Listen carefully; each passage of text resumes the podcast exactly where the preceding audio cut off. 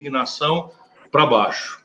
Sabe, nunca ninguém me viu humilhando uma pessoa humilde, uma pessoa modesta. Eu, eu brigo para cima, porque eu considero mesmo que o Brasil é um país que tem uma, uma fração da, da, sua elite completamente descomprometida com a vida real do nosso povo. Vocês não têm ideia aqui embaixo o que está acontecendo nesse momento com o nosso povo.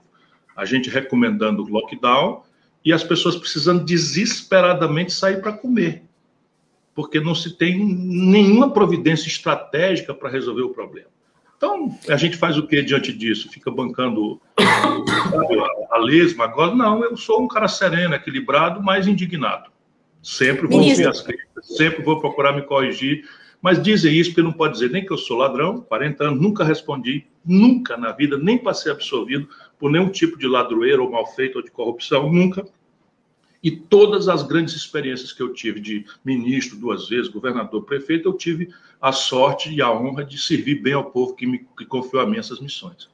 Ministro, só para um adendo, desculpa, Emílio, te cortar, Sim. é só porque em 2018 a gente acompanhou aí a formação das alianças e o grupo do Centrão, o Rodrigo Maia, inclusive, era um entusiasta do apoio ao senhor, mas ali na última hora eles acabaram migrando para o apoio ao Geraldo Alckmin e uma das justificativas foi é, a intempestividade do senhor. Eles tinham receio de que em algum momento o senhor desse alguma declaração mais intempestiva e isso e pudesse inviabilizar a sua própria candidatura. É, o senhor acha que isso pode influenciar agora de novo em 2022? E mais, eu vou Bom, até aproveitar e antecipar uma pergunta. O senhor tem conversado uhum. com integrantes do Centrão para apoiá-lo em 2022?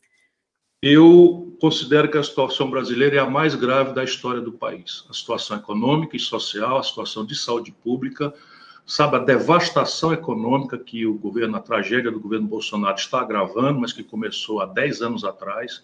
Deixa eu te dizer, eh, Juliana, faz 10 anos que o Brasil cresce em média 0,2% negativo. É uma década inteira jogada fora, enquanto nascem 2 milhões de bebês precisando sabe, ter creche, ter maternidade, ter, ter, ter, ter educação, ter oportunidade de trabalho, qualificação, de se proteger da violência. E é nisso que eu penso toda hora. E eu conheço o Brasil, tenho, um, sabe, profunda intimidade com a vida real do Brasil, e eu quero ser o cara que vai ajudar a construir uma grande, um novo projeto nacional de desenvolvimento. Para isso, eu vou precisar e vou conversar com todo mundo de boa vontade no Brasil. Quando a pessoa não é ladra nem incompetente, o adversário, a gente diz aqui no Ceará, quando o adversário não tem defeito, a gente bota. Então, veja, eu fico até feliz, o que não quer dizer que eu não tenha que me policiar, estou agora com 63 anos de idade, enfim, e eu vou sempre tentar equilibrar minha indignação, né, para não, não dar argumento. Mas eu não quero, de fato, jamais perder o meu, meu minha, minha ligação de coração com o povo brasileiro. E eu ando muito indignado. E veja, ainda assim consigo sorrir. Ministro, muito bom dia, obrigado pela sua participação aqui. Bom dia. Na semana Bom dia. Na semana passada, no dia, na segunda-feira, no dia 8 de março, o senhor deu uma entrevista ao portal UOL que disse o seguinte, abre aspas, esse filme eu já vi, não contem comigo para esse circo, fecha aspas. O senhor estava comentando sobre a possibilidade do ex-presidente Lula se candidatar. Essa declaração foi feita antes do ministro Edson Fachin decidir anular as condenações do ex-presidente. Isso aconteceu no mesmo dia, né? Essa declaração que o senhor deu foi de manhã. A decisão do ministro Edson Fachin aconteceu mais para o fim da tarde. Isso, de alguma forma, muda a posição do senhor? Tarefa de todos os democratas brasileiros é dupla nós temos uma tarefa de derrotar o Bolsonaro e o que ele representa, não como vingança ou ódio, porque nós precisamos derrotar um modelo de poder, um modelo de economia política que, a rigor, é o mesmo modelo que existe no Brasil desde o fim do, do, do governo Fernando Henrique Cardoso. Olha que constrangimento a gente dizer isso. Perpassam-se vários tipos de retórica, de discurso, e a economia política que está produzindo esse desastre na, na, no tecido produtivo brasileiro e na vida real do nosso povo é a mesma né? superávit primário, câmbio flutuante, meta de inflação, toda uma lógica não é, fiscalista descuidada da vida real do povo, e agora está se mascarando isso com um entulho de status constitucional.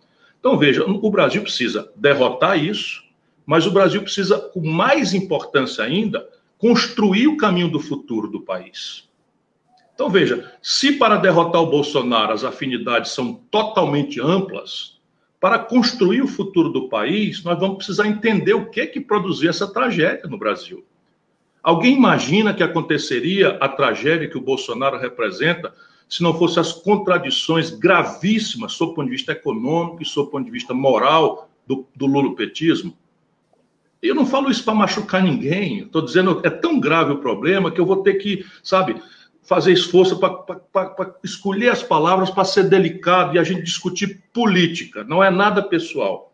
Mas eu peço ao brasileiro independente, livre. Pouco importa se gosta de mim ou não, isso é outro momento. É possível imaginar que aconteceria o bolsonarismo estúpido, genocida, corrupto, truculento, tosco, despreparado.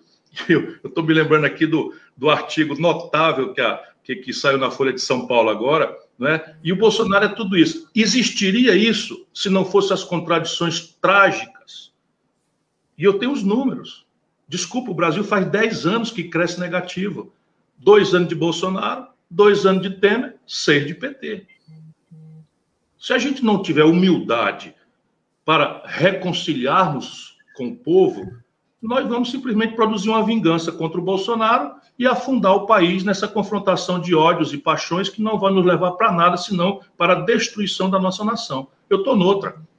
Vou lutar muito e dar toda a minha contribuição né, para que o país ache um caminho alternativo. Ministro, a gente tem duas perguntas aqui que chegaram do nosso chat, de pessoas que estão, inclusive, contribuindo aqui com o canal My News. Eu agradeço bastante essa contribuição. A primeira é do Geraldo Souza. Ele pergunta como o senhor planeja atingir o coração das pessoas que votam com o coração e não com a cabeça. Aí ele diz o seguinte: o Ciro fala quase que exclusivamente para os que votam com a cabeça, o que não é a maioria das pessoas. E o Tiago Raposo pergunta. Não vou guardar essa pergunta para depois, que é sobre Centrão, é sobre Mourão. Vamos primeiro com o, o voto com o coração. Veja, eu sou um velho treinado em ganhar eleições. Aqui na minha paróquia, onde hoje nós comemoramos o dia do nosso padroeiro, São José, graças a Deus com o inverno que nos traz a chuva, não é? mas ainda com muita tristeza, porque nós estamos em lockdown, muita gente morrendo, morreram 109 irmãos meus ontem, e eu tenho todo esse constrangimento nesse lugar aqui. Eu nunca perdi uma eleição, nem mesmo as presidenciais. Eu fui contra o Fernando Henrique na reeleição e ganhei dele aqui. Todas as grandes eleições do Lula eu ganhei dele aqui.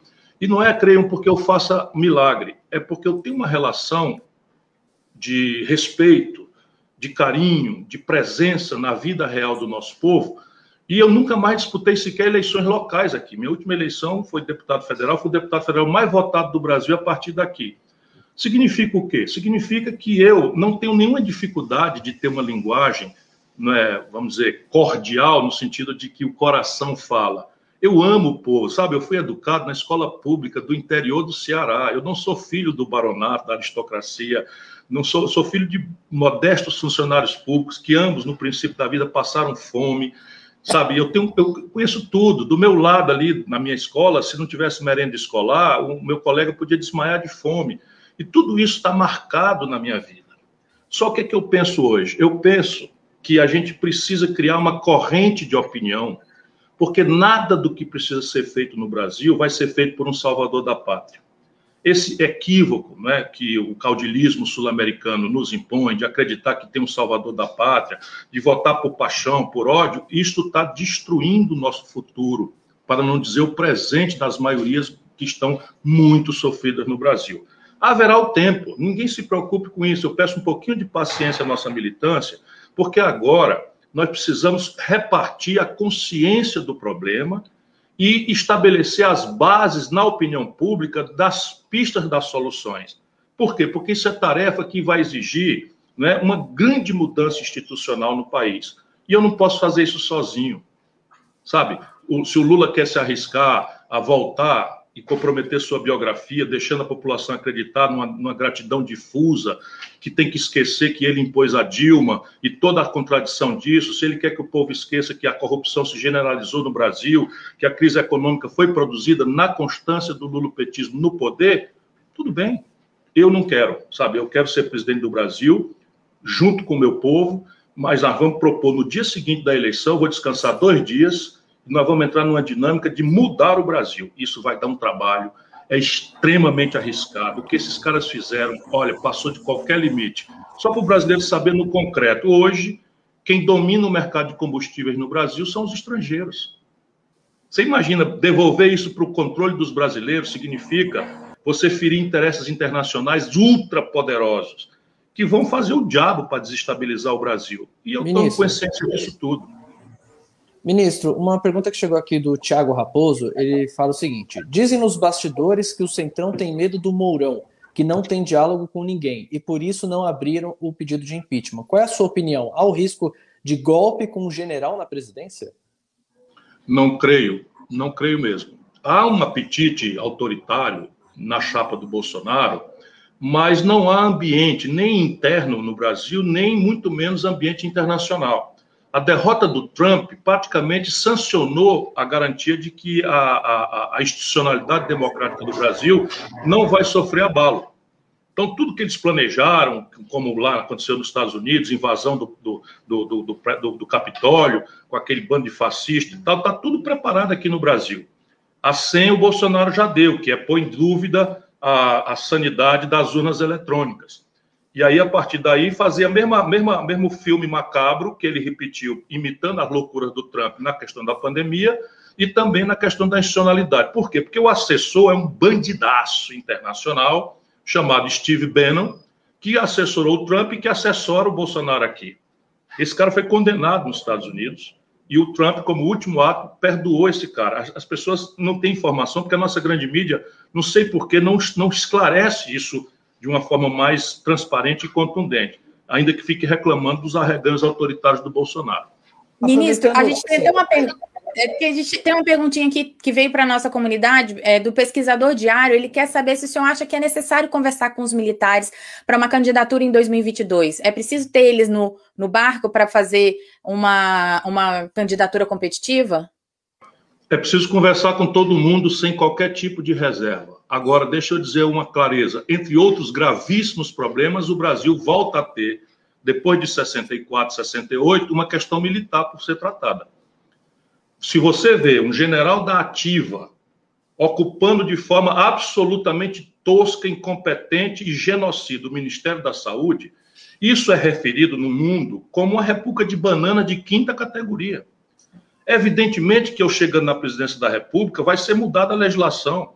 Quem quiser ser político, venha para a política e largue a farda porque a política é o dia a dia, é nós contra eles, é, não é essa coisa. as Forças Armadas têm que estar comprometidas com o Estado Nacional Brasileiro, com o nosso grande projeto nacional brasileiro, e tem que estar assentado em bases profissionais. O Bolsonaro transformou a cúpula das Forças Armadas Brasileiras num partido político. Vocês não têm ideia, tem mais de 7 mil militares, quase metade disso duplicando salário sendo da ativa. No socorro emergencial, 130 mil militares receberam fraudulentamente. Agora está aí o bom nome que deve merecer as Forças Armadas, o carinho, o respeito do povo brasileiro, que afinal de contas as Forças Armadas são a pátria em uniforme. Eu sou da velha guarda, eu costumo cultivar o respeito a isso. E no meu projeto de país, nós precisamos ter Forças Armadas profissionais, tecnologicamente contemporâneas do que houver de mais avançado ao alcance do Brasil e evidentemente comprometidas com objetivos nacionais permanentes. Viraram um partido político. Aí nós temos agora que responder, ver se pode. Na hora que o povo está passando fome, literalmente, nós tomarmos notícia não é, de compra superfaturada de cerveja, de picanha, de, de... Essa, gente perdeu a noção. Essa gente Isso. perdeu a noção. Portanto, é uma questão militar no Brasil e é rever os critérios de, de, de, de promoção, não é possível. Eu, eu sou de um tempo em que imaginava um general uma pessoa preparada. Esse Pazuello é um imbecil completo. Mas assim, não dá para dizer, é um palerma, mais do que um imbecil completo. Esse general Helena é um palerma, gagá, não consegue descobrir como é que meteram não sei quantos quilos de cocaína no avião do presidente da República. Vejam onde é que nós chegamos. Vejam onde é que nós chegamos. Nós temos um ano e meio o Brasil passa um vexame em que uma aeronave da frota do presidente da República é pilhada fazendo tráfico internacional de cocaína, tem um, um, um militar ainda não expulso das Forças Armadas, preso na Espanha, e o chefe deles, que é esse Palerma, metido, metido a, a, a, a Fortão, e não passa de um grande Palerma também, não é? que diz que o presidente da República, que é corrupto, devia ir para prisão perpétua, e está servindo como um vassalo pouco crítico a um presidente corrupto desde sempre. que é o Bolsonaro. É? Ministro, então, a questão perguntas... militar ela é grave e ela tem que ser construída em diálogo com a maioria dos profissionais que fazem as Forças Armadas. Algumas perguntas que chegaram aqui no nosso chat, e também uma que eu queria fazer para o senhor.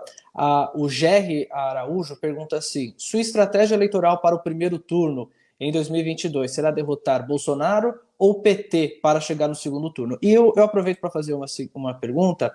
A gente entrevistou várias personalidades essa semana, o ex-presidente Michel Temer, o ex-presidente Fernando Henrique, e o ex-presidente Fernando Henrique disse aqui na entrevista para a gente que não deseja um cenário com o segundo turno entre Lula e Bolsonaro. Mas, se acontecer, ele votaria em Lula por ser o menos ruim, nas palavras dele. É, o senhor também acredita isso? É, declararia apoio ao PT nesse eventual cenário, claro? Eu vou, eu vou, até acrescentar, eu vou até acrescentar, porque chegou uma outra pergunta aqui do nosso chat, é tudo no mesmo pacote. Que fala que em 2018, o Leonardo Peixoto pergunta que em 2018 o senhor não declarou apoio ao Haddad, né? E aí ele quer saber se em 2022 vai ser diferente caso a gente chegue nesse cenário de novo. Veja, a minha resposta vai ser uma resposta desses aí que as pessoas estão reclamando porque acham que eu sou muito racional e não então eu vou dar uma resposta de politiqueiro. Meu projeto, minha estratégia é ganhar no primeiro turno, portanto as outras perguntas não fazem sentido. e num cenário gente... hipotético? Bom, eu vou falar sério, o meu hábito é esse. Veja, eu tenho uma história de vida. A única vez, a única vez que eu não estando no segundo turno, eu deixei de apoiar o menos ruim ou o melhor, não é? Eu estava apoiando o melhor, que era o Fernando Henrique Cardoso. Eu apoiei o Fernando Henrique Cardoso porque inacreditavelmente e essa é a razão de eu conhecer o Brasil e as suas personalidades todas, independentemente das, das roupas, dos truques, das, das fantasias que a marketagem vai produzindo ao sabor da onda eleitoral. Mas é preciso ajudar o povo a entender. Nós fizemos o impeachment do Collor, todas as forças democratas, democráticas juntas no país. Na noite do impeachment, eu estava sentado ao lado do Lula, ao lado do João Amazonas, do PCdoB, ao lado do Quessa, que presidiu o MDB, enfim, fizemos o impeachment. Naquela noite, o Lula não é, declarou que ia para a oposição ao Itamar. Veja bem, se nós fizemos o impeachment, a óbvia consequência do impeachment era a posse do Itamar. E o Lula, porque só pensava, como hoje, só pensa em poder para si, resolveu ficar contra o Itamar. Para quê? Para explorar o desastre e vir candidato. E aí o Itamar cria as condições para fazer o plano real, encerrando 40 anos de superinflação no Brasil, mostrando que a inflação não era uma doença, mas um truque para meia dúzia de pessoas ganharem dinheiro nas costas do povo. E o Itamar vai lá e cria um ambiente, e eu ajudei a fazer o real. O Lula ficou contra o plano real. Compreende? São duas as tarefas, meu irmão, minha irmã brasileiros. Por favor, goste ou não de mim, pense nisso que eu estou lhe dizendo. Não, não é uma tarefa só, são duas tarefas derrotar o bolsonarismo, não por ódio ou vingança, mas pelo que ele representa de tragédia social, econômica, moral, ideológica, de relações internacionais. Ele transformou o Brasil no marginal da comunidade internacional, ambiental, é o maior desastre da, da Amazônia, do Pantanal, enfim.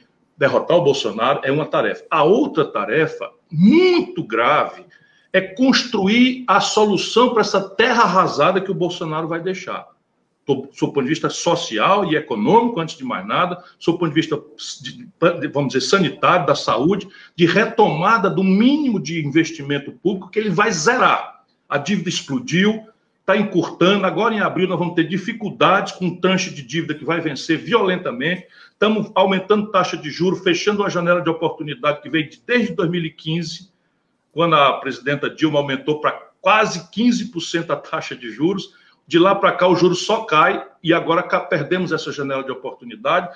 A inflação de volta. Olha, não é pequena a tarefa, é muito grave. Pede, portanto, voltando ao tema eleitoral, que a gente não bote o boi na frente, não bote a carroça na frente do boi. Agora eu estou dedicado a quê? Em direção à opinião pública. Preparar uma corrente de opinião inteligente, deixa a paixão, a gente vai já ter umas musiquinhas, já já vamos ter uns slogans, já já vamos. Eu adoro isso, sabe? Adoro isso. Se Deus quiser, em dezembro desse ano vamos estar todos vacinados. Eu vou descer para onde eu gosto de estar, na favela, na rua, é que é o meu ambiente, é o meu habitat, é daí que eu venho e é aí que eu me sinto em casa. Mas agora é hora da gente racionalizar o problema. Se a gente deixar, o Bolsonaro quer o Lula e o Lula quer o Bolsonaro. E aí nós vamos votar um no outro por conta do ser contra um. Onde é que nós vamos parar desse jeito, pelo amor de Deus, gente querida do Brasil? Onde é que nós vamos parar desse jeito? O Brasil precisa dar o passo adiante. Para isso, é preciso que todo mundo que pense como eu converse. E eu estou disposto a cumprir a missão que me for dada nessa tarefa. Portanto, eu não posso nem me aventurar me impondo como candidato, nem posso me aventurar elegendo um em desfavor de outro que possa eventualmente completar minha chapa. Idealmente, né, eu já escolhi uma mulher né, ligada à vida do povo, né, seria, vamos dizer, um aperfeiçoamento melhor para, para, para, para, para essa chapa. Mas isso é só idealmente. Idealmente, então seria Trajano? Fica no ar aí. Ela já disse que não quer se filiar, essa é uma figura. Sabe, antes de mais nada, ela é uma pessoa que veio de baixo. Eu conheço bem ela de perto. Ela veio de baixo, ela, ela é uma empreendedora de extraordinário êxito num ambiente que está destruindo empresas, a dela cresceu. Ela está ligada no futuro, já está virando uma empresa de, de tipo uma Amazon brasileira, uma, uma empresa digital. É, enfim, ela é tudo de bom, mas, francamente, eu não creio que ela esteja disponível para um processo eleitoral. E a Marina? Essa merecia ser presidente do Brasil. Portanto, não pode ser cogitada para vice. A Marina é uma figura absolutamente extraordinária. Sabe, é tudo de bom, de decente, tem vivência parlamentar, tem vivência executiva, foi uma ministra do, da, do meio ambiente extraordinária, mediou as questões todas de licenciamentos delicadíssimos e conseguiu desvencilhar isso com grande respeito da comunidade que é preocupada com a questão ambiental. É a, é a pessoa mais respeitada do mundo, sendo brasileira, a pessoa brasileira mais respeitada no mundo nesse temário ambiental. Portanto, ela tem os dotes para ser presidenta do Brasil. E já declarou é? apoio e... ao senhor, né? Como é? E já declarou apoio ao senhor. E eu a ela. Ministro, a gente não podia encerrar sem falar da, da pandemia, do, do, do grave colapso que a gente está sofrendo. O Brasil está com colapso no sistema de saúde, UTIs lotadas, falta de insumos. Em meio a isso, a vacinação avança muito lentamente e o presidente Bolsonaro decidiu substituir o ministro Pazuello, que vinha sendo muito criticado, e teve toda essa controvérsia com a doutora Ludmilla e até escolher o, o ministro que ainda não assumiu. É, até uma pergunta que chegou aqui na nossa comunidade do Roger Quinelato, ele quer saber quem seria o seu ministro da Saúde, eu queria saber como que o senhor avalia esse troca-troca que teve agora no, no Ministério da Saúde no governo Bolsonaro. Você sabe, pouca gente sabe, eu já fui secretário de saúde do estado do Ceará. Conheço o, sistema SUS com grande intimidade. Sei como é que funciona, sei como é que se deveria organizar, sei suas deficiências de financiamento, suas necessários aperfeiçoamentos institucionais, enfim. Mas com essa vivência e essa observação, eu lhe digo que o Brasil está fazendo tudo errado. O governo brasileiro está. Ontem, o Bolsonaro anuncia, nessa, nessa noite de terror que virou às quintas-feiras, ele fazendo live, ele anunciou que vai entrar no tribunal contra as providências dos governadores que estão providenciando isolamento social mais radical. E ele, que é um apologista da ditadura, que é um apologista da tortura, reclamando espírito autoritário e mentindo para o povo como se os governadores estivessem fazendo algo semelhante ao estado de sítio. Que esse imbecil genocida, vai me desculpar quem pensa diferente, para mim o Bolsonaro é um grande genocida, um grande bandido, um grande bandido. Não dá para pensar menos do que isso e atribuo a ele, exclusivamente a ele, a, o excesso de mortes que estão acontecendo no Brasil. O meu ministro da Saúde, eu paro, não, não, não parei para pensar ainda, não. Primeiro eu preciso ganhar a eleição. Mas tem alguns nomes em mente, nem isso? Eu tenho uma imensa equipe, coordenada pelo professor Nelson Marconi, da Fundação Getúlio Vargas de São Paulo, que me assessora em todos os assuntos. Nessa equipe tem médicos de grande nomeada, gestores de saúde que, não sendo médicos, têm vivência nisso. Tem uma pessoa chamada Henrique Javi, por exemplo, que hoje está na iniciativa privada e que administrou uma OS é, com grande sucesso. E são pessoas que, que, que, que, me assessoram, que me orientam, que me, me informam das coisas da saúde também. Ministro, tem muitas perguntas chegando aqui. A gente ficaria aqui a manhã inteira. Eu vou fazer a última para a gente encerrar. O Felipe Marques é, faz a seguinte pergunta: ele fez aqui uma colaboração ao canal, a gente agradece essa colaboração. O Lula dizendo que vai, com, vai falar com Biden e negociar vacinas unilateralmente. É real preocupação, arrogância ou pura marketagem? É melhor que a gente ache que o Lula quer ajudar de alguma forma, sabe? Porque veja, será que ele só se lembrou que a gente precisava de vacina depois que readquiriu os direitos de ser candidato? Isso as pessoas estão perguntando. Mas eu prefiro acreditar que ele quer. Com a pergunta do Fabrício Basso, de Rodeio, de Santa Catarina, e ele diz o seguinte: eu vou ler aqui. Pergunte, por favor, o que ele acha sobre o que o ex-presidente Lula disse a respeito de ele ser uma pessoa competente, séria, capaz, mas que tem que melhorar o seu temperamento. Queria saber se ele vê isso e se ele faz alguma coisa para melhorar nesse sentido. Aí ele diz assim: gosto muito do Ciro, acho ele um baita cara, simples, limpo e inteligente, mas também acho que ele às vezes é um pouco intempestivo. O que, que o senhor acha dessa colocação, ministro? Eu vejo sempre com muita humildade toda crítica que se faz a mim, eu processo, eu procuro construir. Agora, deixa eu dizer uma coisa: eu já eu não sou um cara recém-chegado na luta. Eu tenho muita poeira, muita cicatriz, sabe? São 40 anos de vida pública. Então, tem gente que se apresenta como nova política, novo político, não. Eu me apresento como mais experiente. Eu, com 25 anos de idade, quando a garotada, meus colegas estavam namorando, se divertindo, eu era já deputado estadual com responsabilidades importantes. Fui mais jovem prefeito, um, assumi com tinha inteirado 30 anos, a quinta maior cidade brasileira, governei o oitavo estado brasileiro, e apenas para né, reforçar o argumento, eu fui o prefeito da capital mais popular do Brasil, entre todos os prefeitos de capital, e fui o governador de estado mais popular do Brasil, entre todos os governadores de estado. Ainda também está no meu currículo ter sido o ministro da Fazenda mais jovem da história do Brasil, comandei a economia brasileira, mal tinha inteirado 35 anos de idade. Enfim, é uma luta longa, não é uma luta grande, e eu sou uma pessoa indignada. Olha, vocês não têm ideia, as pessoas que querem examinar temperamento, é muito engraçado o Lula. O Lula passou anos, né, com a carranca dele próprio e, de repente, contratou um marqueteiro que criou uma versão do Lulinha Paz e Amor, e ele agora dá lição de moderação. Isso é ótimo, está muito bem, mas eu, eu sou indignado e nunca exerci minha indignação para baixo. Sabe, nunca ninguém me viu humilhando uma pessoa humilde, uma pessoa modesta. Eu, eu brigo para cima, porque eu considero mesmo que o Brasil é um país que tem uma, uma fração da, da, sua elite completamente descomprometida com a vida real do nosso povo. Vocês não têm ideia aqui embaixo o que está acontecendo nesse momento com o nosso povo. A gente recomendando o lockdown, e as pessoas precisando desesperadamente sair para comer, porque não se tem nenhuma providência estratégica para resolver o problema. Então, a gente faz o que diante disso? Fica bancando a, a lesma agora? Não, eu sou um cara sereno, equilibrado, mas indignado.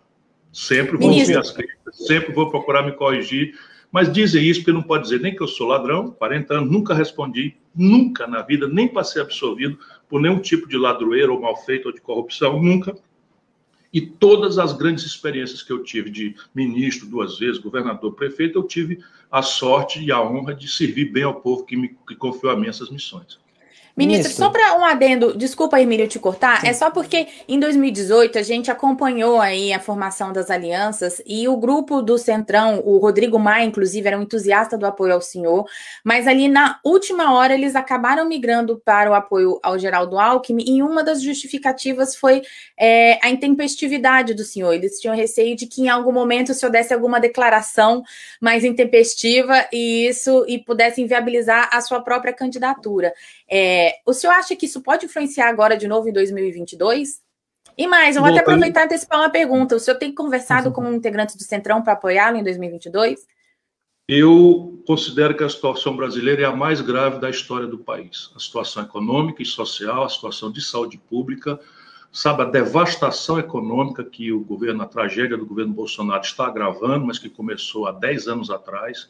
Deixa eu te dizer, eh, Juliana, faz 10 anos que o Brasil cresce em média 0,2% negativo.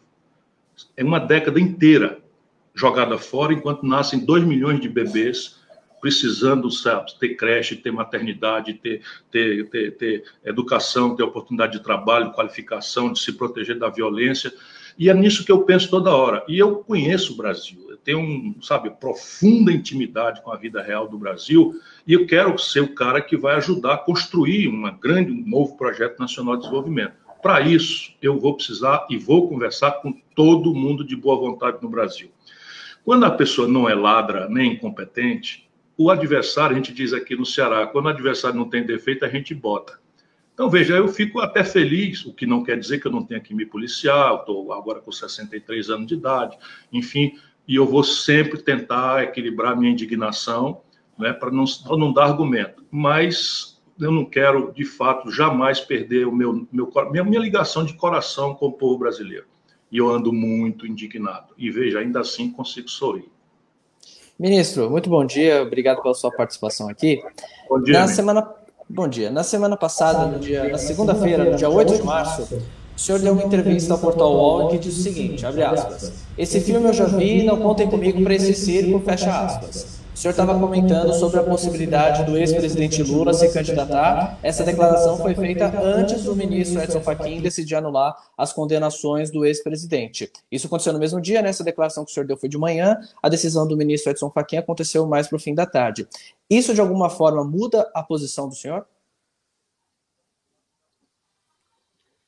Tarefa de todos os democratas brasileiros é dupla nós temos uma tarefa de derrotar o Bolsonaro e o que ele representa, não como vingança ou ódio, porque nós precisamos derrotar um modelo de poder, um modelo de economia política que, a rigor, é o mesmo modelo que vige no Brasil desde o fim do, do, do governo Fernando Henrique Cardoso. Olha que constrangimento a gente dizer isso. Perpassam-se vários tipos de retórica, de discurso, e a economia política que está produzindo esse desastre na, na, no tecido produtivo brasileiro e na vida real do nosso povo é a mesma né? superávit primário, câmbio flutuante, meta de inflação, toda uma lógica não é, fiscalista descuidada da vida real do povo, e agora está se mascarando isso com um entulho de status constitucional. Então, veja, o Brasil precisa derrotar isso, mas o Brasil precisa, com mais importância ainda, construir o caminho do futuro do país. Então, veja, se para derrotar o Bolsonaro as afinidades são totalmente amplas, para construir o futuro do país, nós vamos precisar entender o que que produziu essa tragédia no Brasil. Alguém imagina que aconteceria a tragédia que o Bolsonaro representa se não fossem as contradições gravíssimas, sob o ponto de vista econômico e sob o ponto de vista moral, do, do lulopetismo? Eu não falo isso para machucar ninguém. Estou dizendo é tão grave o problema que eu vou ter que, sabe, fazer esforço para escolher as palavras para ser delicado e a gente discutir política. Não é nada pessoal. Mas eu peço ao brasileiro independente, livre, pouco importa se gosta de mim ou não, isso é outro momento. É possível imaginar que aconteceria o bolsonarismo estúpido, genocida, corrupto, truculento, tosco, despreparado. Eu estou me lembrando aqui do, do artigo notável que, a, que, que saiu na Folha de São Paulo agora, né? E o Bolsonaro é tudo isso. Existiria isso se não fossem as contradições trágicas. E eu tenho os números. Desculpa, o Brasil faz 10 anos que cresce negativo. Dois anos de Bolsonaro, dois anos de Temer, seis de PT. Se a gente não tiver humildade para reconciliarmos com o povo, nós vamos simplesmente produzir uma vingança contra o Bolsonaro e afundar o país nessa confrontação de ódios e paixões que não vai nos levar para nada, senão para a destruição da nossa nação. Eu estou noutra. Vou lutar muito e dar toda a minha contribuição né, para que o país ache um caminho alternativo. Ministro, a gente tem duas perguntas aqui que chegaram do nosso chat, de pessoas que estão, inclusive, contribuindo aqui com o canal My News. Eu agradeço bastante essa contribuição. A primeira é do Geraldo Souza. Ele pergunta como o senhor planeja atingir o coração das pessoas que votam com o coração e não com a cabeça. Aí ele diz o seguinte: o Ciro fala quase que exclusivamente para os que votam com a cabeça, o que não é a maioria das pessoas.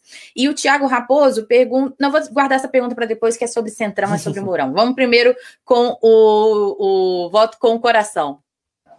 Veja, eu sou um velho treinado em ganhar eleições. Aqui na minha paróquia, onde hoje nós comemoramos o dia do nosso padroeiro, São José, graças a Deus com o inverno que nos traz a chuva, não é? mas ainda com muita tristeza, porque nós estamos em lockdown, muita gente morrendo, morreram 109 irmãos meus ontem, e eu tenho todo esse constrangimento. Nesse lugar aqui, eu nunca perdi uma eleição, nem mesmo as presidenciais. Eu fui contra o Fernando Henrique na reeleição e ganhei dele aqui. Todas as grandes eleições do Lula eu ganhei dele aqui. E não é, creio, porque eu faça milagre, é porque eu tenho uma relação de respeito, de carinho, de presença na vida real do nosso povo, E eu nunca mais disputei sequer eleições locais aqui. Minha última eleição foi deputado federal, fui o deputado federal mais votado do Brasil a partir daqui. Significa o quê? Significa que eu não tenho nenhuma dificuldade de ter uma linguagem, é, vamos dizer, cordial, no sentido de que o coração fala. Eu amo o povo, sabe? Eu fui educado na escola pública do interior do Ceará. Eu não sou filho do baronato, da aristocracia. Não sou, sou filho de modestos funcionários públicos que ambos, no princípio da vida, passaram fome. Sabe, eu, tenho, eu conheço tudo. Do meu lado ali, na minha escola, se não tivesse merenda escolar, o meu colega podia desmaiar de fome. E tudo isso está marcado na minha vida. Só que o que eu penso hoje? Eu penso que a gente precisa criar uma corrente de opinião, porque nada do que precisa ser feito no Brasil vai ser feito por um salvador da pátria. Esse equívoco né, que o caudilismo sul-americano nos impõe, de acreditar que tem um salvador da pátria, de votar por paixão, por ódio, isto está destruindo o nosso futuro, para não dizer o presente das maiorias que estão muito sofridas no Brasil.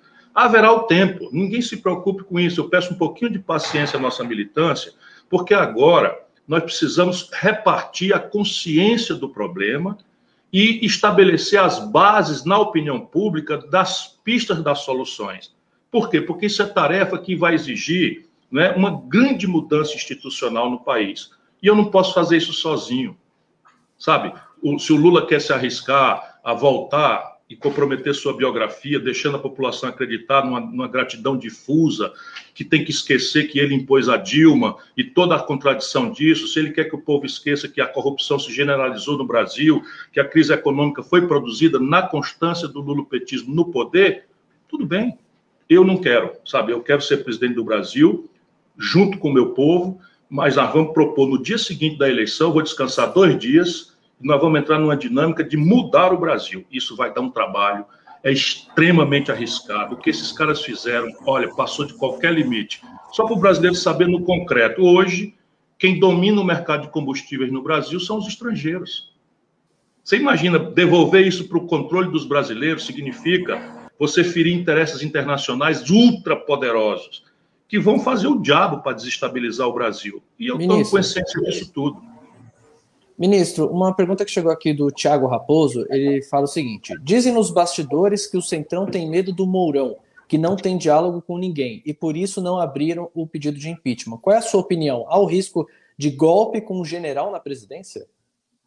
Não creio, não creio mesmo. Há um apetite autoritário na chapa do Bolsonaro, mas não há ambiente nem interno no Brasil, nem muito menos ambiente internacional a derrota do Trump praticamente sancionou a garantia de que a, a, a, institucionalidade democrática do Brasil não vai sofrer abalo. Então, tudo que eles planejaram, como lá aconteceu nos Estados Unidos, invasão do, do, do, do, do Capitólio, com aquele bando de fascistas e tal, está tudo preparado aqui no Brasil. A senha o Bolsonaro já deu, que é pôr em dúvida a, a sanidade das urnas eletrônicas. E aí, a partir daí, fazia o mesma, mesma, mesmo filme macabro que ele repetiu, imitando as loucuras do Trump na questão da pandemia e também na questão da institucionalidade. Por quê? Porque o assessor é um bandidaço internacional chamado Steve Bannon, que assessorou o Trump e que assessora o Bolsonaro aqui. Esse cara foi condenado nos Estados Unidos e o Trump, como último ato, perdoou esse cara. As, as pessoas não têm informação, porque a nossa grande mídia, não sei por que, não, não esclarece isso de uma forma mais transparente e contundente, ainda que fique reclamando dos arreganhos autoritários do Bolsonaro. Ministro, a gente tem uma pergunta. É a gente tem uma perguntinha aqui que veio para a nossa comunidade, é, do pesquisador diário. Ele quer saber se o senhor acha que é necessário conversar com os militares para uma candidatura em 2022. É preciso ter eles no, no barco para fazer uma, uma candidatura competitiva? É preciso conversar com todo mundo sem qualquer tipo de reserva. Agora, deixa eu dizer uma clareza: entre outros gravíssimos problemas, o Brasil volta a ter, depois de 64, 68, uma questão militar por ser tratada. Se você vê um general da Ativa ocupando de forma absolutamente tosca, incompetente e genocida o Ministério da Saúde, isso é referido no mundo como uma república de banana de quinta categoria. Evidentemente que eu chegando na presidência da República vai ser mudada a legislação quem quiser ser político, venha para a política e larga a farda. Porque a política é o dia a dia, é nós contra eles, é, não é essa coisa. A, as Forças Armadas têm que estar comprometidas com o Estado Nacional Brasileiro, com o nosso grande projeto nacional brasileiro e tem que estar assentado em bases profissionais. O Bolsonaro transformou a cúpula das Forças Armadas Brasileiras num partido político. Vocês não têm ideia, tem mais de 7 mil militares, quase metade disso duplicando salário sendo da ativa. No socorro emergencial, 130 mil militares receberam fraudulentamente. Agora está aí o bom nome que deve merecer as Forças Armadas, o carinho, o respeito do povo brasileiro, que afinal de contas as Forças Armadas são a pátria em uniforme. Eu sou da velha guarda, eu costumo cultivar o respeito a isso. E no meu projeto de país, nós precisamos ter Forças Armadas profissionais, tecnologicamente contemporâneas do que houver de mais avançado ao alcance do Brasil e evidentemente comprometidas com objetivos nacionais permanentes. Viraram um partido político. Aí nós temos agora que responder, ver se pode. Na hora que o povo está passando fome, literalmente, nós tomarmos notícia não é, de compra superfaturada de cerveja, de picanha, de, de... essa gente perdeu a noção. Essa gente Isso. perdeu a noção. Portanto, é uma questão militar no Brasil e é rever os critérios de, de, de, de promoção, não é possível. Eu, eu sou de um tempo em que imaginava um general uma pessoa preparada. Esse Pazuello é um imbecil completo. Mas assim, não dá para dizer, é um palerma, mais do que um imbecil completo. Esse general Helena é um palerma, gagá, não consegue descobrir como é que meteram não sei quantos quilos de cocaína no avião do presidente da República. Vejam onde é que nós chegamos. Vejam onde é que nós chegamos. Nós temos um ano e meio o Brasil passa um vexame em que uma aeronave da frota do presidente da República é pilhada fazendo tráfico internacional de cocaína, tem um, um, um militar ainda não expulso das Forças Armadas, preso na Espanha, e o chefe deles, que é esse Palerma, metido, metido a, a, a, a Fortão, e não passa de um grande Palerma também, não é? que diz que o presidente da República, que é corrupto, devia ir para prisão perpétua, e está servindo como um vassalo pouco crítico a um presidente corrupto desde sempre, que é o Bolsonaro. É? Ministro, então, a questão perguntas... militar, ela é grave e ela tem que ser construída em diálogo com a maioria dos profissionais que fazem as Forças Armadas. Algumas perguntas que chegaram aqui no nosso chat, e também uma que eu queria fazer para o senhor. Ah, o Gerry Araújo pergunta assim: sua estratégia eleitoral para o primeiro turno em 2022 será derrotar Bolsonaro ou PT para chegar no segundo turno? E eu, eu aproveito para fazer uma, uma pergunta. A gente entrevistou várias personalidades essa semana, o ex-presidente Michel Temer, o ex-presidente Fernando Henrique, e o ex-presidente Fernando Henrique disse aqui na entrevista para a gente que não deseja um cenário com o segundo turno entre Lula e Bolsonaro. Mas, se acontecer, ele votaria em Lula por ser o menos ruim, nas palavras dele. É, o senhor também acredita isso? É, declararia apoio ao PT nesse eventual cenário, claro? Eu vou, eu vou, até acrescentar, eu vou até acrescentar, porque chegou uma outra pergunta aqui do nosso chat, é tudo no mesmo pacote. Que fala que em 2018, o Leonardo Peixoto pergunta que em 2018 o senhor não declarou apoio ao Haddad, né? E aí ele quer saber se em 2022 vai ser diferente caso a gente chegue nesse cenário de novo. Veja, a minha resposta vai ser uma resposta desses aí que as pessoas estão reclamando porque acham que eu sou muito racional e não então eu vou dar uma resposta de politiqueiro. O meu projeto, minha estratégia é ganhar no primeiro turno, portanto as outras perguntas não fazem sentido. e num cenário gente... hipotético? Bom, eu vou falar sério, o meu hábito é esse. Veja, eu tenho uma história de vida. A única vez, a única vez que eu não estando no segundo turno, eu deixei de apoiar o menos ruim ou o melhor, não é? Eu estava apoiando o melhor, que era o Fernando Henrique Cardoso. Eu apoiei o Fernando Henrique Cardoso porque, inacreditavelmente, e essa é a razão de eu conhecer o Brasil e as suas personalidades todas, independentemente das, das roupas, dos truques, das, das fantasias que a marketagem vai produzindo ao sabor da onda eleitoral. Mas é preciso ajudar o povo a entender. Nós fizemos o impeachment do Collor, todas as forças democratas, democráticas juntas no país. Na noite do impeachment, eu estava sentado ao lado do Lula, ao lado do João Amazonas, do PCdoB, ao lado do Quessa, que presidiu o MDB, enfim, fizemos o impeachment. Naquela noite, o Lula não é, declarou que ia para a oposição ao Itamar. Veja bem, se nós fizemos o impeachment, a óbvia consequência do impeachment era a posse do Itamar. E o Lula porque só pensava, como hoje, só pensa em poder para si, resolveu ficar contra o Itamar. Para quê? Para explorar o desastre e vir candidato. E aí o Itamar cria as condições para fazer o plano real, encerrando 40 anos de superinflação no Brasil, mostrando que a inflação não era uma doença, mas um truque para meia dúzia de pessoas ganharem dinheiro nas costas do povo. E o Itamar vai lá e cria um ambiente, e eu ajudei a fazer o real. O Lula ficou contra o plano real. Compreende? São duas as tarefas, meu irmão, minha irmã brasileiros. Por favor, goste ou não de mim, pense nisso que eu estou lhe dizendo. Não, não é uma tarefa só, são duas tarefas. Derrotar o bolsonarismo, não por ódio ou vingança, mas pelo que ele representa de tragédia social, econômica, moral, ideológica, de relações internacionais. Ele transformou o Brasil no marginal da comunidade internacional, ambiental, é o maior desastre da, da Amazônia, do Pantanal, enfim derrotar o Bolsonaro é uma tarefa. A outra tarefa, muito grave, é construir a solução para essa terra arrasada que o Bolsonaro vai deixar. Do seu ponto de vista social e econômico, antes de mais nada, do ponto de vista, vamos dizer, sanitário, da saúde, de retomada do mínimo de investimento público que ele vai zerar. A dívida explodiu, está encurtando. Agora, em abril, nós vamos ter dificuldades com um tranche de dívida que vai vencer violentamente. Estamos aumentando taxa de juros, fechando uma janela de oportunidade que veio desde 2015, quando a presidenta Dilma aumentou para quase 15% a taxa de juros. De lá para cá, o juro só cai e agora perdemos essa janela de oportunidade. A inflação de volta. Olha, não é pequena a tarefa, é muito grave. Pede, portanto, voltando ao tema eleitoral, que a gente não bote o boi na frente, não bote a carroça na frente do boi. Agora eu estou dedicado a quê? Em direção à opinião pública. Preparar uma corrente de opinião inteligente, deixa a paixão, a gente vai já ter umas musiquinhas, já já vamos ter uns slogans, já já vamos. Eu adoro isso, sabe? Adoro isso. Se Deus quiser, em dezembro desse ano vamos estar todos vacinados. Eu vou descer para onde eu gosto de estar, na favela, na rua, é que é o meu ambiente, é o meu habitat, é daí que eu venho e é aí que eu me sinto em casa. Mas agora é hora da gente racionalizar o problema. Se a gente deixar, o Bolsonaro quer o Lula e o Lula quer o Bolsonaro. E aí nós vamos votar um no outro por conta do ser contra um. Onde é que nós vamos parar desse jeito, pelo amor de Deus, gente querida do Brasil?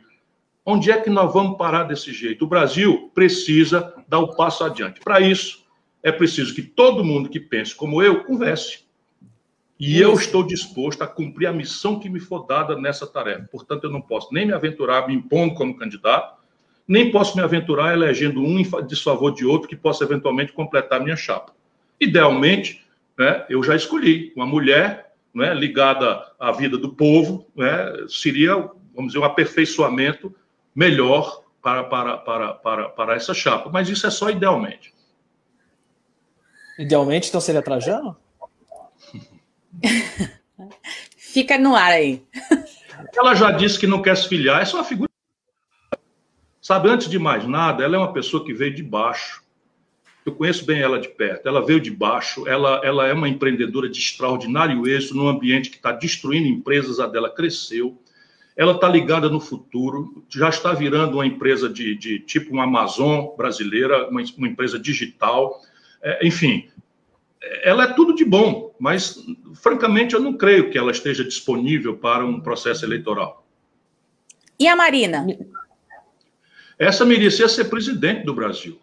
Portanto, não pode ser cogitada para vice. A Marina é uma figura absolutamente extraordinária.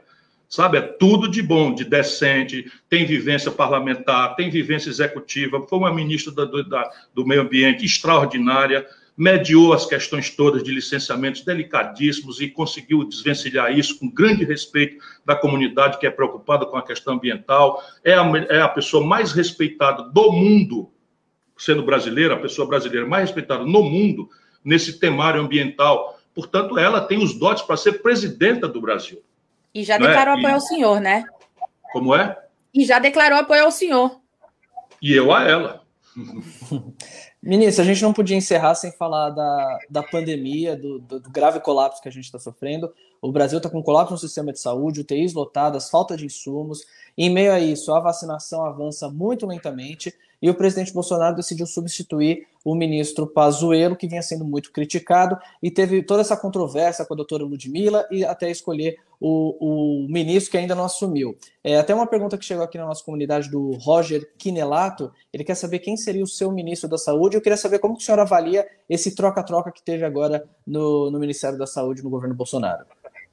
Você sabe, pouca gente sabe, eu já fui secretário de saúde do estado do Ceará. Conheço o, o sistema SUS com grande intimidade. Sei como é que funciona, sei como é que se deveria organizar, sei suas deficiências de financiamento, suas necessários aperfeiçoamentos institucionais, enfim.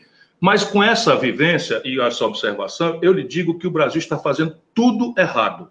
O governo brasileiro está. Ontem, o Bolsonaro anuncia, nessa, nessa noite de terror que virou às quintas-feiras, ele fazendo live, ele anunciou que vai entrar no tribunal contra as providências dos governadores que estão providenciando isolamento social mais radical. E ele, que é um apologista da ditadura, que é um apologista da tortura, reclamando espírito autoritário e mentindo para o povo como se os governadores estivessem fazendo algo semelhante ao estado de sítio. Que esse imbecil genocida, vai me desculpar quem pensa diferente, para mim o Bolsonaro é um grande genocida, um grande bandido, um grande bandido.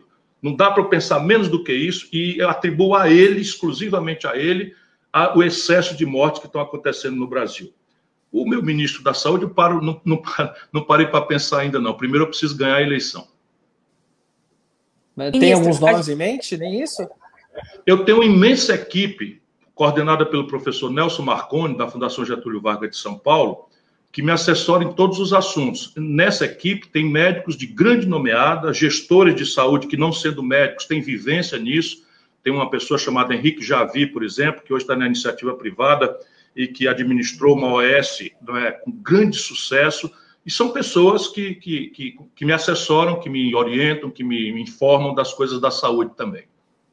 Ministro, tem muitas perguntas chegando aqui. A gente ficaria aqui a manhã inteira. Eu vou fazer a última para a gente encerrar. O Felipe Marques é, faz a seguinte pergunta: ele fez aqui uma colaboração ao canal, a gente agradece essa colaboração. O Lula dizendo que vai, com, vai falar com Biden e negociar vacinas unilateralmente. É real preocupação, arrogância ou pura marketagem?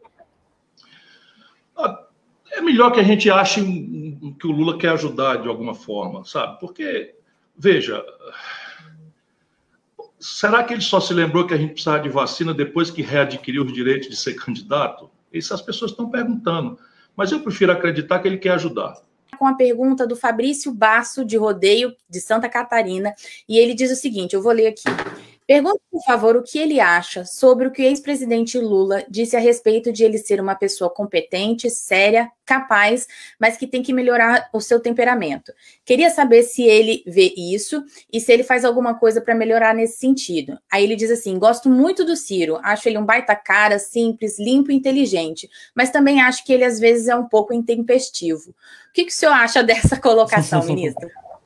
Eu vejo sempre com muita humildade toda crítica que se faz a mim, eu processo, eu procuro construir. Agora, deixa eu dizer uma coisa: eu já eu não sou um cara recém-chegado na luta. Eu tenho muita poeira, muita cicatriz, sabe? São 40 anos de vida pública. Então, tem gente que se apresenta como nova política, nova política, não. Eu me apresento como mais experiente. Eu, com 25 anos de idade, quando a garotada, meus colegas estavam namorando, se divertindo, eu era já deputado estadual com responsabilidades importantes. Fui mais jovem prefeito, um, assumi com mal tinha inteirado 30 anos, a quinta maior cidade brasileira, governei o oitavo estado brasileiro, e apenas para né, reforçar o argumento, eu fui o prefeito da capital mais popular do Brasil, entre todos os prefeitos de capital, e fui o governador de estado mais popular do Brasil, entre todos os governadores de estado. Ainda também está no meu currículo ter sido o ministro da Fazenda mais jovem da história do Brasil, comandei a economia brasileira, mal tinha inteirado 35 anos de idade. Enfim, é uma luta longa, não é uma luta grande, e eu sou uma pessoa indignada. Olha, vocês não têm ideia, as pessoas que querem examinar temperamento, é muito engraçado o Lula. O Lula passou anos, né, com a carranca dele próprio e, de repente, contratou um marqueteiro que criou uma versão do Lulinha Paz e Amor, e ele agora dá lição de moderação. Isso é ótimo, está muito bem, mas eu, eu sou indignado e nunca exerci minha indignação para baixo. Sabe, nunca ninguém me viu humilhando uma pessoa humilde, uma pessoa modesta. Eu, eu brigo para cima, porque eu considero mesmo que o Brasil é um país que tem uma, uma fração da, da, sua elite completamente descomprometida com a vida real do nosso povo. Vocês não têm ideia aqui embaixo o que está acontecendo nesse momento com o nosso povo. A gente recomendando o lockdown e as pessoas precisando desesperadamente sair para comer, porque não se tem nenhuma providência estratégica para resolver o problema. Então, a gente faz o que diante disso? Fica bancando a, a lesma agora? Não, eu sou um cara sereno, equilibrado, mas indignado. Sempre vou ouvir as críticas, sempre vou procurar me corrigir, mas dizem isso porque não pode dizer nem que eu sou ladrão, 40 anos, nunca respondi, nunca na vida, nem passei absorvido por nenhum tipo de ladroeiro ou mal feito ou de corrupção, nunca. E todas as grandes experiências que eu tive de ministro duas vezes, governador, prefeito, eu tive a sorte e a honra de servir bem ao povo que me que confiou a mim essas missões. Ministro, só para um adendo, desculpa, Emílio, te cortar, Sim. é só porque em 2018 a gente acompanhou aí a formação das alianças e o grupo do Centrão, o Rodrigo Maia, inclusive, era um entusiasta do apoio ao senhor, mas ali na última hora eles acabaram migrando para o apoio ao Geraldo Alckmin e uma das justificativas foi é, a intempestividade do senhor. Eles tinham receio de que em algum momento o senhor desse alguma declaração mais intempestiva e isso e pudesse inviabilizar a sua própria candidatura. É, o senhor acha que isso pode influenciar agora de novo em 2022? E mais, eu vou Bom, até aproveitar e antecipar uma pergunta. O senhor tem conversado com integrantes do Centrão para apoiá-lo em 2022? Eu considero que a situação brasileira é a mais grave da história do país. A situação econômica e social, a situação de saúde pública, sabe, a devastação econômica que o governo, a tragédia do governo Bolsonaro está agravando, mas que começou há 10 anos atrás. Deixa eu te dizer, eh, Juliana, faz 10 anos que o Brasil cresce em média 0,2% negativo. É uma década inteira jogada fora, enquanto nascem 2 milhões de bebês precisando, sabe, ter creche, ter maternidade, ter, ter, ter, ter educação, ter oportunidade de trabalho, qualificação, de se proteger da violência. E é nisso que eu penso toda hora. E eu conheço o Brasil, eu tenho, sabe, profunda intimidade com a vida real do Brasil, e eu quero ser o cara que vai ajudar a construir uma grande, um novo projeto nacional de desenvolvimento. Para isso, eu vou precisar e vou conversar com todo mundo de boa vontade no Brasil.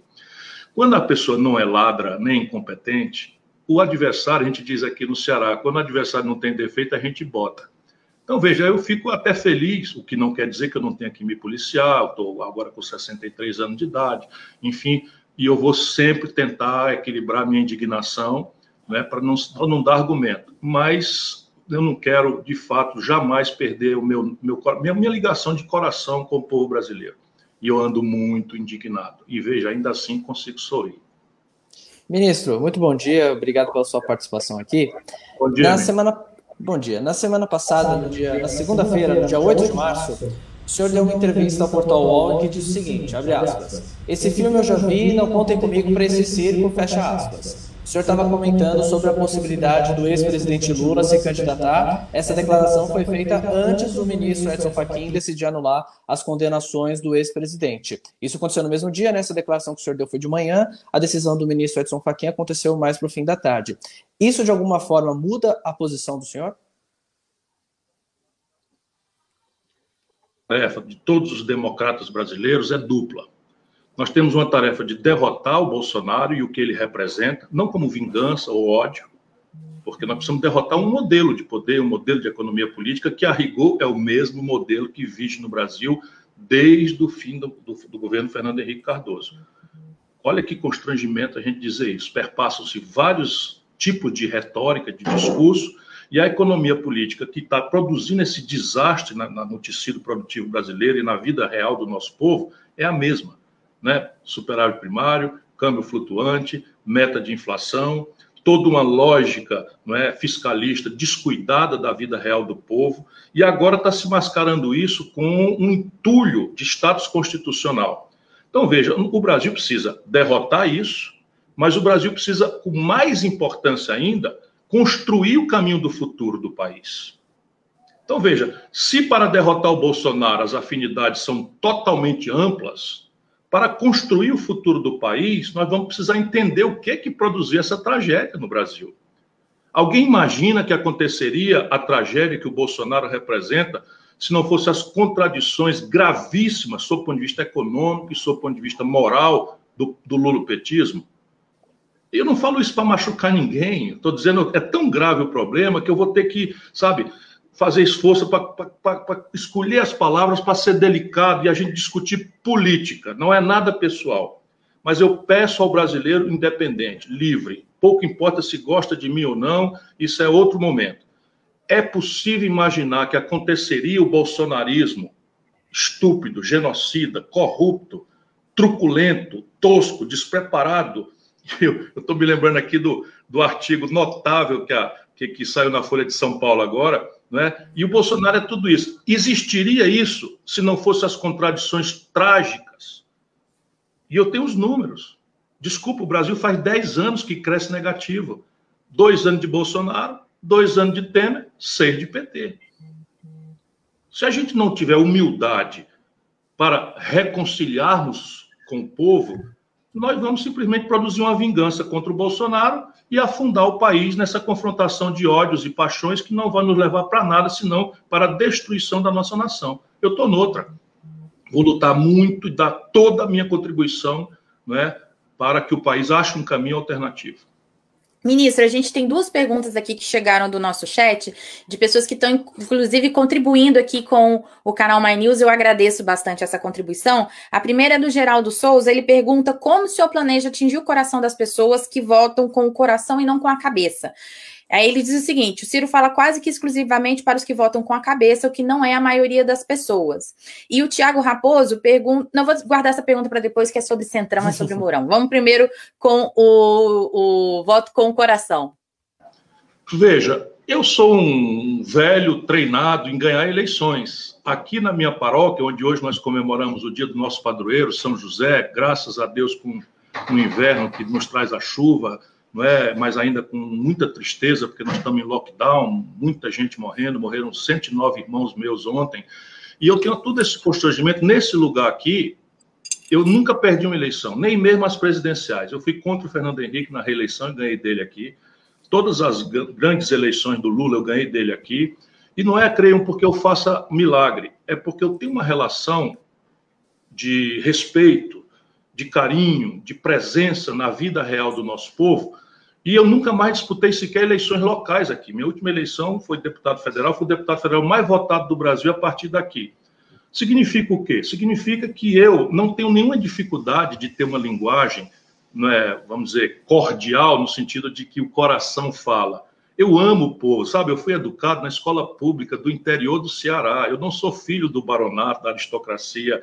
Não sou, sou filho de modestos funcionários públicos que ambos, no princípio da vida, passaram fome sabe? Eu tenho, eu conheço tudo. Do meu lado ali na minha escola, se não tivesse merenda escolar, o meu colega podia desmaiar de fome. E tudo isso está marcado na minha vida.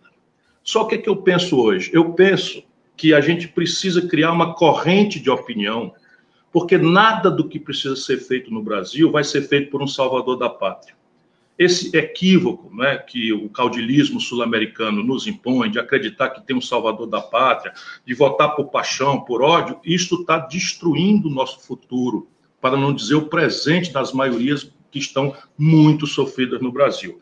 Haverá o tempo, ninguém se preocupe com isso. Eu peço um pouquinho de paciência à nossa militância, porque agora nós precisamos repartir a consciência do problema e estabelecer as bases na opinião pública das pistas das soluções.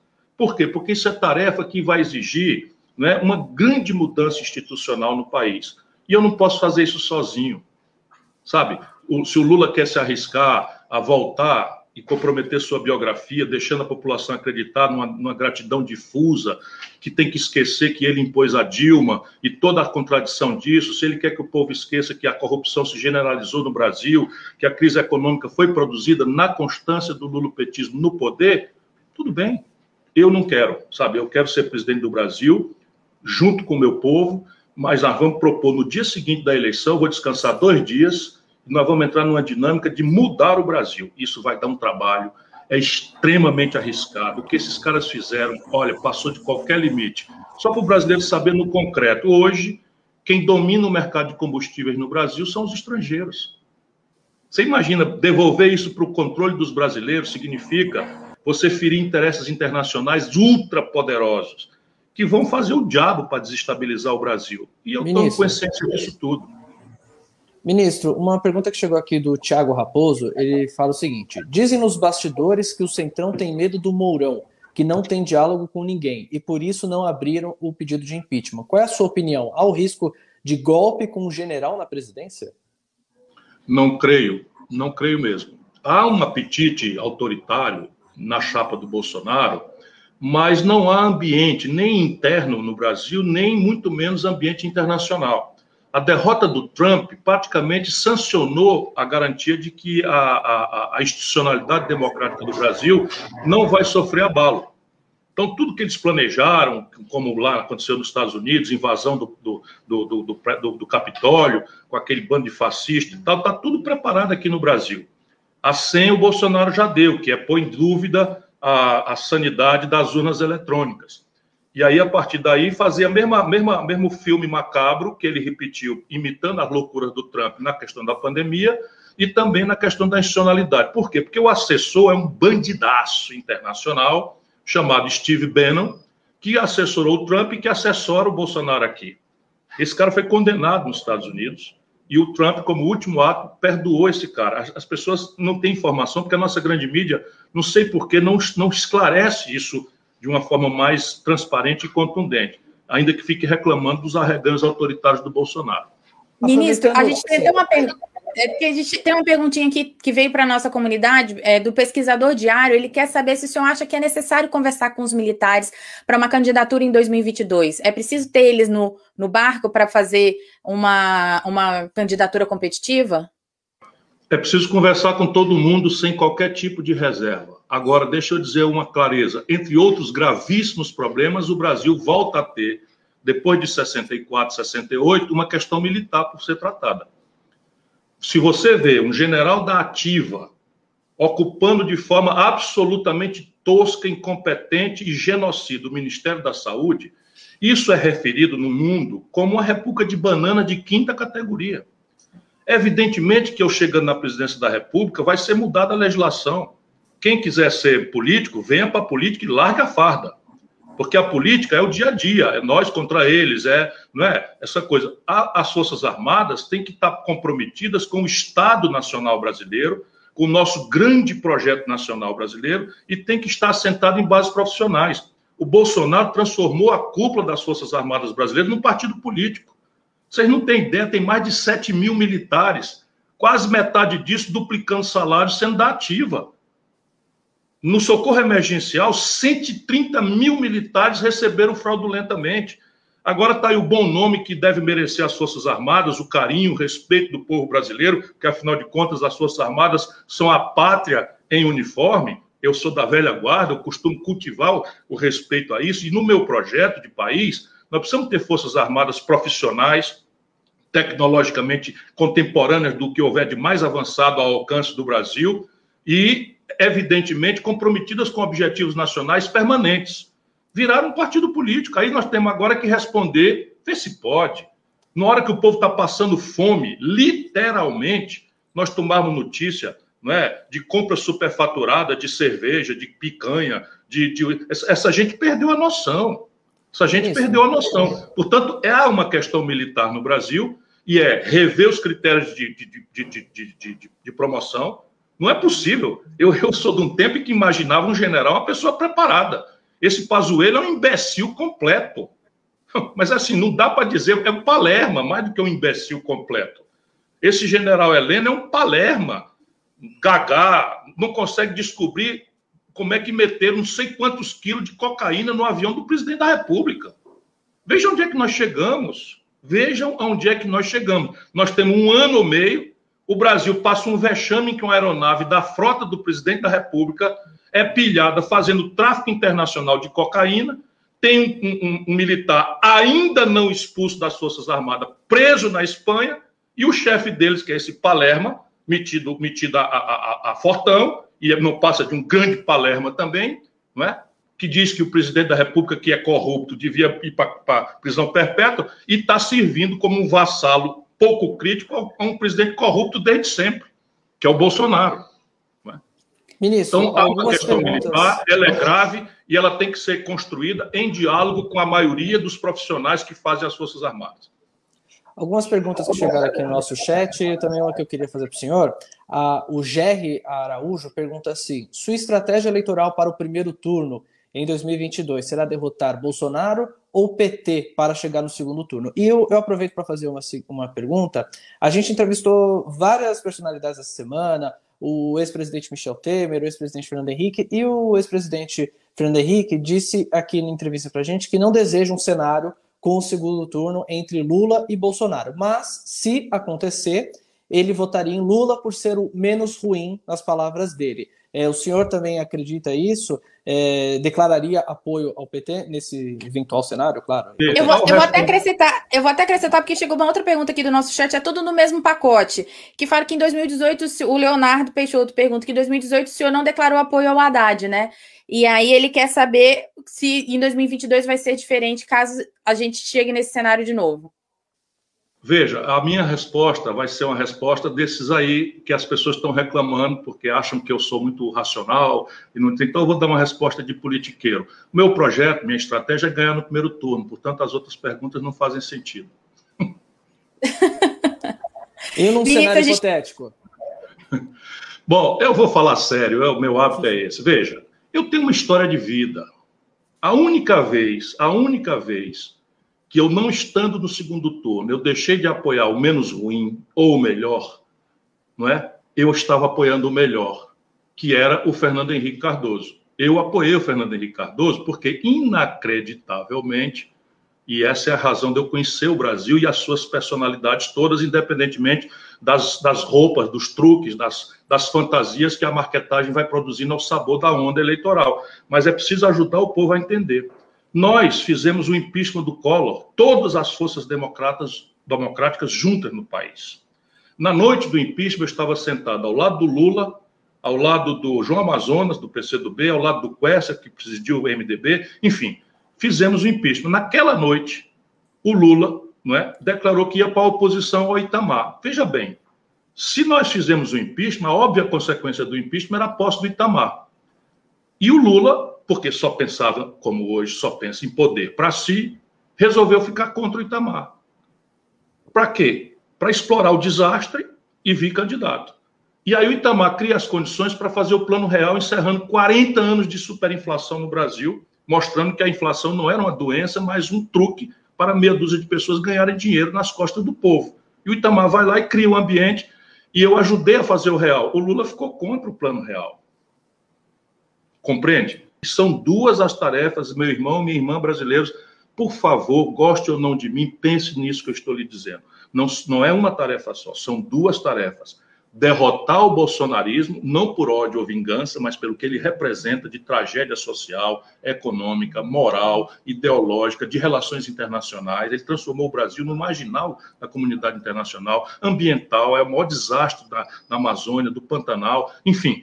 Derrotar o Bolsonaro é uma tarefa. A outra tarefa, muito grave, é construir a solução para essa terra arrasada que o Bolsonaro vai deixar do, do ponto de vista social e econômico, antes de mais nada, do ponto de vista, de, vamos dizer, sanitário, da saúde, de retomada do mínimo de investimento público que ele vai zerar. A dívida explodiu, está encurtando. Agora, em abril, nós vamos ter dificuldades com tranche de dívida que vai vencer violentamente. Estamos aumentando taxa de juros, fechando uma janela de oportunidade que veio desde 2015, quando a presidenta Dilma aumentou para quase 15% a taxa de juros de lá para cá, o juro só cai e agora perdemos essa janela de oportunidade, a inflação de volta. Olha, não é pequena a tarefa, é muito grave. Pede, portanto, voltando ao tema eleitoral, que a gente não bote o boi na frente, não bote a carroça na frente do boi. Agora eu estou dedicado a quê? Em direção à opinião pública. Preparar uma corrente de opinião inteligente, deixa a paixão, a gente vai já ter umas musiquinhas, já já vamos ter uns slogans, já já vamos. Adoro isso, sabe? Adoro isso. Se Deus quiser, em dezembro desse ano vamos estar todos vacinados. Eu vou descer para onde eu gosto de estar, na favela, na rua, é que é o meu ambiente, é o meu habitat, é daí que eu venho e é aí que eu me sinto em casa. Mas agora é hora da gente racionalizar o problema. Se a gente deixar, o Bolsonaro quer o Lula e o Lula quer o Bolsonaro. E aí nós vamos votar um no outro por conta do ser contra um. Onde é que nós vamos parar desse jeito, pelo amor de Deus, gente querida do Brasil? Onde é que nós vamos parar desse jeito? O Brasil precisa dar o um passo adiante. Para isso, é preciso que todo mundo que pense como eu converse. E eu estou disposto a cumprir a missão que me for dada nessa tarefa. Portanto, eu não posso nem me aventurar me impondo como candidato, nem posso me aventurar elegendo um em desfavor de outro que possa eventualmente completar minha chapa. Idealmente, né, eu já escolhi uma mulher né, ligada à vida do povo, né, seria, vamos dizer, um aperfeiçoamento melhor para, para, para, para, para essa chapa. Mas isso é só idealmente. Idealmente, então seria Trajano? Fica no ar aí. Ela já disse que não quer se filiar, essa é uma figura. Sabe, antes de mais nada, ela é uma pessoa que veio de baixo. Eu conheço bem ela de perto. Ela veio de baixo, ela, ela é uma empreendedora de extraordinário êxito num ambiente que está destruindo empresas, a dela cresceu. Ela está ligada no futuro, já está virando uma empresa de, de tipo uma Amazon brasileira, uma, uma empresa digital. É, enfim, ela é tudo de bom, mas, francamente, eu não creio que ela esteja disponível para um processo eleitoral. E a Marina? Essa merecia ser presidente do Brasil. Portanto, não pode ser cogitada para vice. A Marina é uma figura absolutamente extraordinária. Sabe, é tudo de bom, de decente, tem vivência parlamentar, tem vivência executiva, foi uma ministra do, da, do meio ambiente extraordinária, mediou as questões todas de licenciamentos delicadíssimos e conseguiu desvencilhar isso com grande respeito da comunidade que é preocupada com a questão ambiental. É a, é a pessoa mais respeitada do mundo, sendo brasileira, a pessoa brasileira mais respeitada no mundo nesse temário ambiental. Portanto, ela tem os dotes para ser presidenta do Brasil. E já declarou é? apoio e... ao senhor, né? Como é? E já declarou apoio ao senhor. E eu a ela. Ministro, a gente não podia encerrar sem falar da, da pandemia, do, do, do grave colapso que a gente está sofrendo. O Brasil está com colapso no sistema de saúde, UTIs lotadas, falta de insumos. Em meio a isso, a vacinação avança muito lentamente e o presidente Bolsonaro decidiu substituir o ministro Pazuello, que vinha sendo muito criticado, e teve toda essa controvérsia com a doutora Ludmilla e até escolher o, o ministro que ainda não assumiu. É, até uma pergunta que chegou aqui na nossa comunidade do Roger Quinelato, ele quer saber quem seria o seu ministro da Saúde, eu queria saber como que o senhor avalia esse troca-troca que teve agora no, no Ministério da Saúde no governo Bolsonaro. Você sabe, pouca gente sabe, eu já fui secretário de saúde do estado do Ceará. Conheço o, sistema SUS com grande intimidade. Sei como é que funciona, sei como é que se deveria organizar, sei suas deficiências de financiamento, suas necessários aperfeiçoamentos institucionais, enfim. Mas com essa vivência e essa observação, eu lhe digo que o Brasil está fazendo tudo errado. O governo brasileiro está. Ontem, o Bolsonaro anuncia, nessa, nessa noite de terror que virou às quintas-feiras, ele fazendo live, ele anunciou que vai entrar no tribunal contra as providências dos governadores que estão providenciando isolamento social mais radical. E ele, que é um apologista da ditadura, que é um apologista da tortura, reclamando espírito autoritário e mentindo para o povo como se os governadores estivessem fazendo algo semelhante ao estado de sítio. Que esse imbecil genocida, vai me desculpar quem pensa diferente, para mim o Bolsonaro é um grande genocida, um grande bandido, um grande bandido. Não dá para pensar menos do que isso e eu atribuo a ele, exclusivamente a ele, a, o excesso de mortes que estão acontecendo no Brasil. O meu ministro da Saúde, eu paro, não, não, não parei para pensar ainda, não. Primeiro eu preciso ganhar a eleição. Mas tem alguns nomes em mente, nem isso? Eu tenho uma imensa equipe, coordenada pelo professor Nelson Marconi, da Fundação Getúlio Vargas de São Paulo, que me assessora em todos os assuntos. Nessa equipe tem médicos de grande nomeada, gestores de saúde que, não sendo médicos, têm vivência nisso. Tem uma pessoa chamada Henrique Javi, por exemplo, que hoje está na iniciativa privada e que administrou uma OS é, com grande sucesso. E são pessoas que, que, que, que, me assessoram, que me orientam, que me, me informam das coisas da saúde também. Ministro, tem muitas perguntas chegando aqui. A gente ficaria aqui a manhã inteira. Eu vou fazer a última para a gente encerrar. O Felipe Marques é, faz a seguinte pergunta: ele fez aqui uma colaboração ao canal, a gente agradece essa colaboração. O Lula dizendo que vai, com, vai falar com Biden ne, negociar vacinas unilateralmente. É real preocupação, arrogância ou pura marketagem? Ah, é melhor que a gente ache que o Lula quer ajudar de alguma forma, sabe? Porque, veja Será que ele só se lembrou que a gente precisava de vacina depois que readquiriu os direitos de ser candidato? Isso as pessoas estão perguntando. Mas eu prefiro acreditar que ele quer ajudar com a pergunta do Fabrício Basso, de Rodeio, de Santa Catarina, e ele diz o seguinte: eu vou ler aqui. Pergunta, por favor, o que ele acha sobre o que o ex-presidente Lula disse a respeito de ele ser uma pessoa competente, séria, capaz, mas que tem que melhorar o seu temperamento.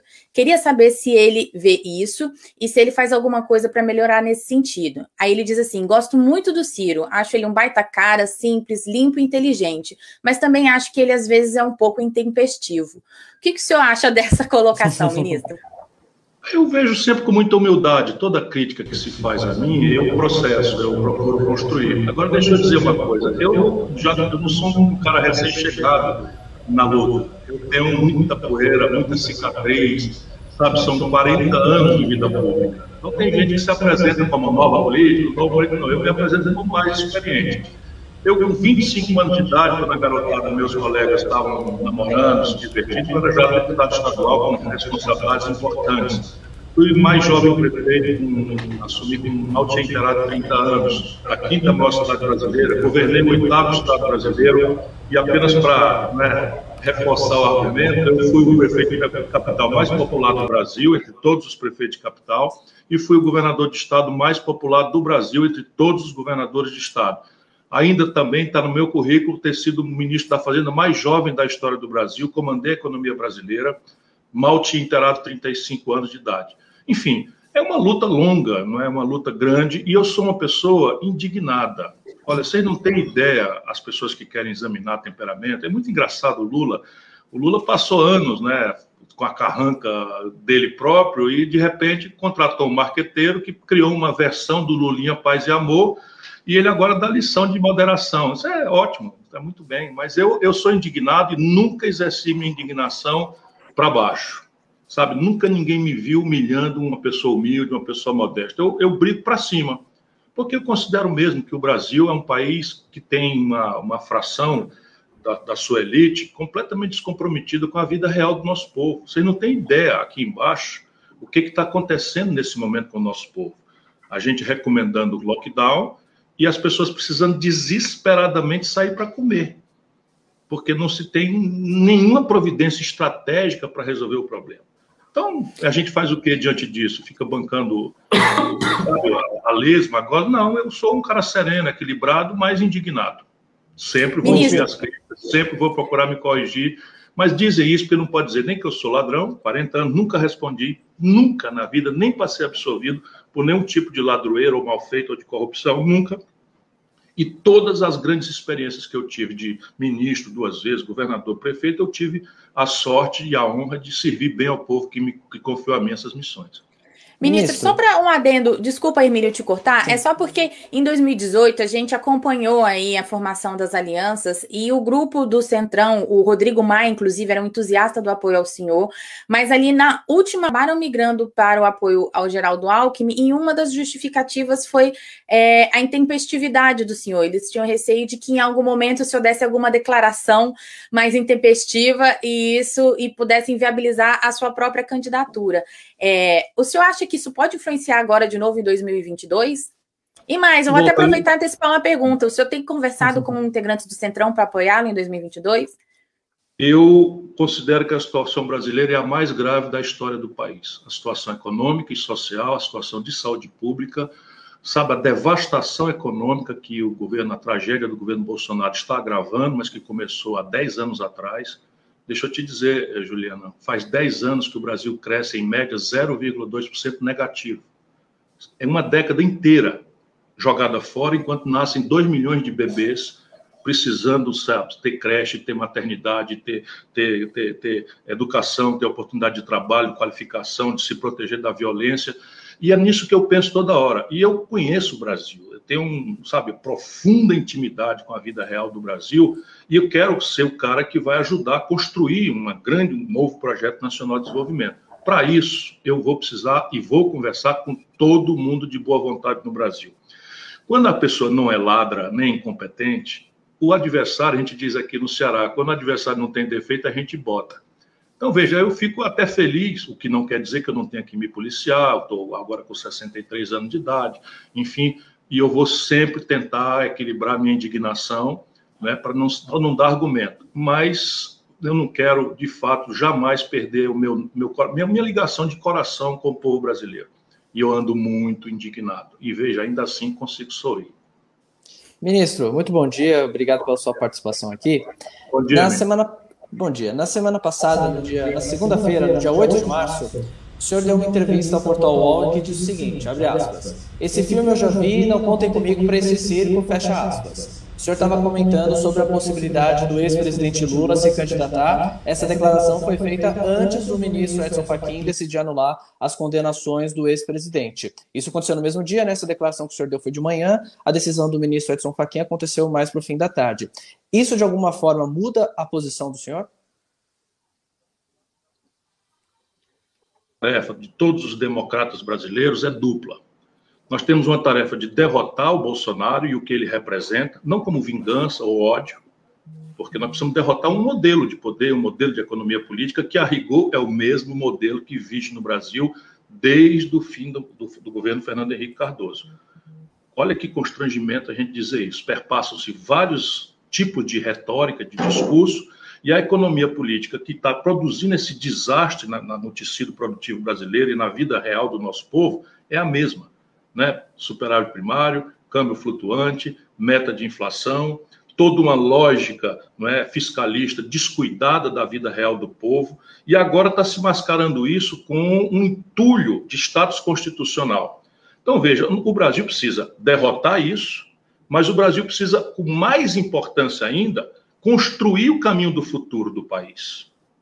Então, veja, se para derrotar o Bolsonaro as afinidades são totalmente amplas, para construir o futuro do país, nós vamos precisar entender o que que produziu essa tragédia no Brasil.